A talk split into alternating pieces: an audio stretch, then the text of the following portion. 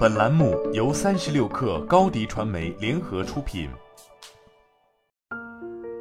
本文来自三十六氪神译局。贝塞尔·范德克尔克是精神创伤治疗领域的权威专家，他著作的《身体从未忘记》一书也对这一领域产生了深远的影响。在提到患有 PTSD 的群体时，范德克尔克表示，患有 PTSD 但未能确诊的人数有上百万。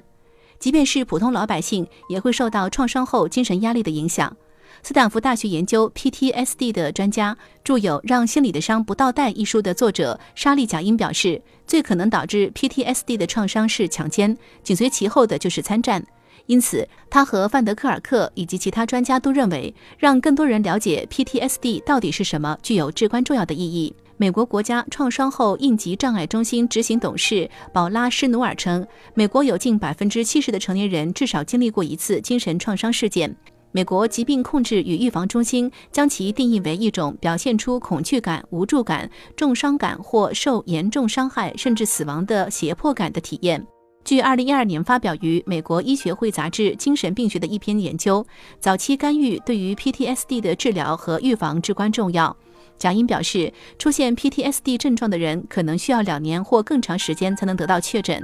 在头两年里，没有接受治疗的人康复几率要低得多。现年三十岁的娜塔莉亚·中曾经历过一段虐待关系。二零一六年，在结束这段关系后，她被诊断为患有 PTSD。她说：“当听到自己患有 PTSD 的时候，我感觉自己不应该患上这个症状，毕竟我之前没有任何参战经历。”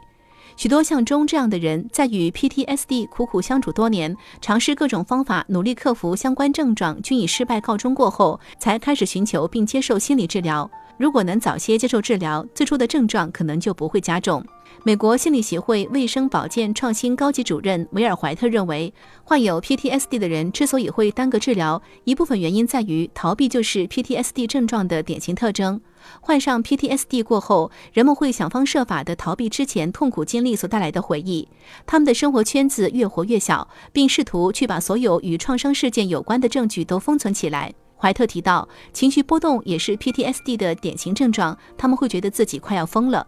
他说，但他们通常并不会认为这是 PTSD 所引发的症状，直到在遇到专业的心理治疗师过后，他们才知道，原来这实际上是面对异常情况时所产生的正常反应。纽约州精神病学研究所 PTSD 研究和治疗项目主任尤瓦尔内利亚称，只有极少部分心理治疗师接受过 PTSD 相关的专业培训。这种障碍之所以难以治疗，原因在于它经常与其他心理健康问题联系在一起，比如上瘾、抑郁、焦虑等。等，除非心理治疗师接受过询问患者有关创伤经历的专门培训，否则他们可能很难确定 PTSD 是否是导致患者病症的根本原因。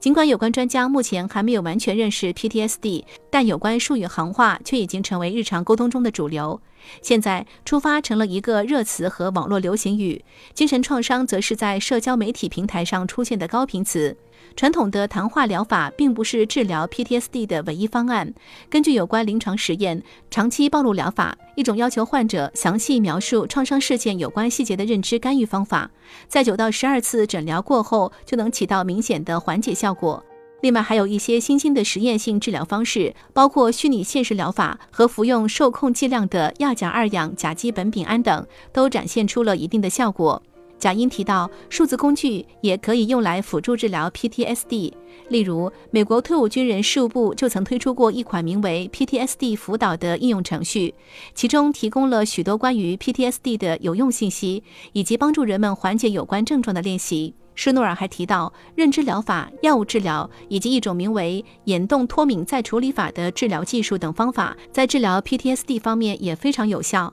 在 EMDR 疗法的帮助下。门德斯布斯已经能够从容地应对恐慌发作，虽然他仍然有疑神疑鬼的心理想法，但随着时间的流逝，这种症状出现的次数也越来越少了。与最初出现这种症状的时候相比，现在的他过得更加充实，也更加有意义了。